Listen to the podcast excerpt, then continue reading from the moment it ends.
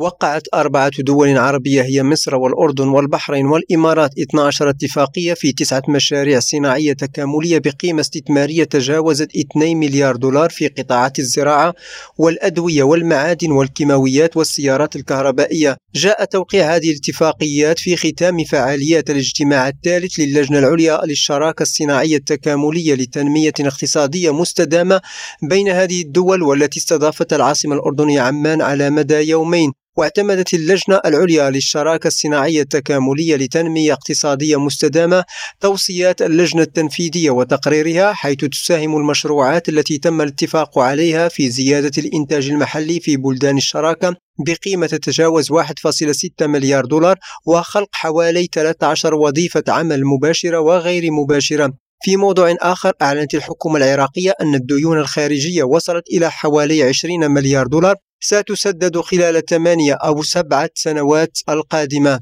وقال المستشار المالي لرئيس الوزراء مظهر محمد صالح إن نادي باريس وبموجب اتفاقية موقعة مع العراق خصم في نوفمبر 2004 بحدود 80% من ديون العراق الخارجية وأضاف أن ما يقال عن وجود ديون خارجية على العراق تتراوح ما بين 128 و 148 مليار دولار هي أرقام غير حقيقية ومبالغ فيها.